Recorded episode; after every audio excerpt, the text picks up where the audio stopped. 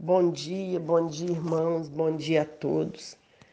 Se nós estamos nesta manhã podendo ouvir essa mensagem, né, no conforto de nosso lar, vamos agradecer as misericórdias de Deus sobre nós a cada dia.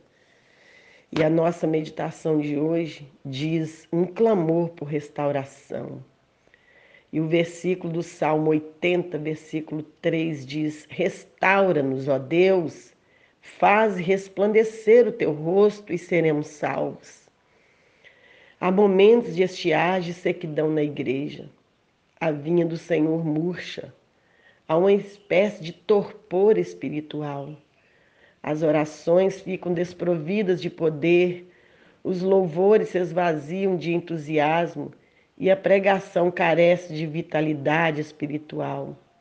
A igreja, então, perde sua credibilidade e o mundo faz zombarias. Os muros que cercam a vinha de Deus são derrubados e todos que passam por ela a vindimam.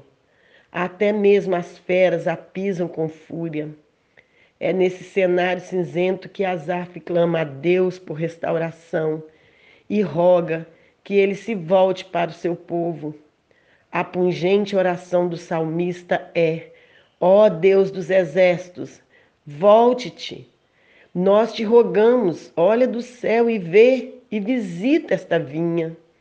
Salmo 80, versículo 14. A vinha está queimada e decepada, precisando de proteção e restauração.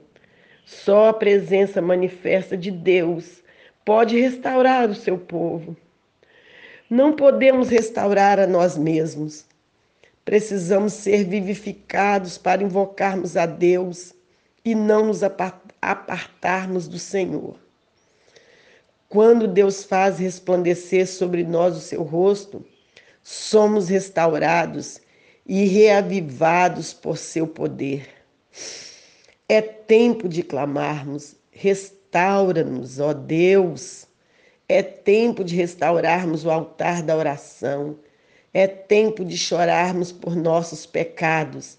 É tempo de emendarmos os nossos caminhos. É tempo de reavivamento.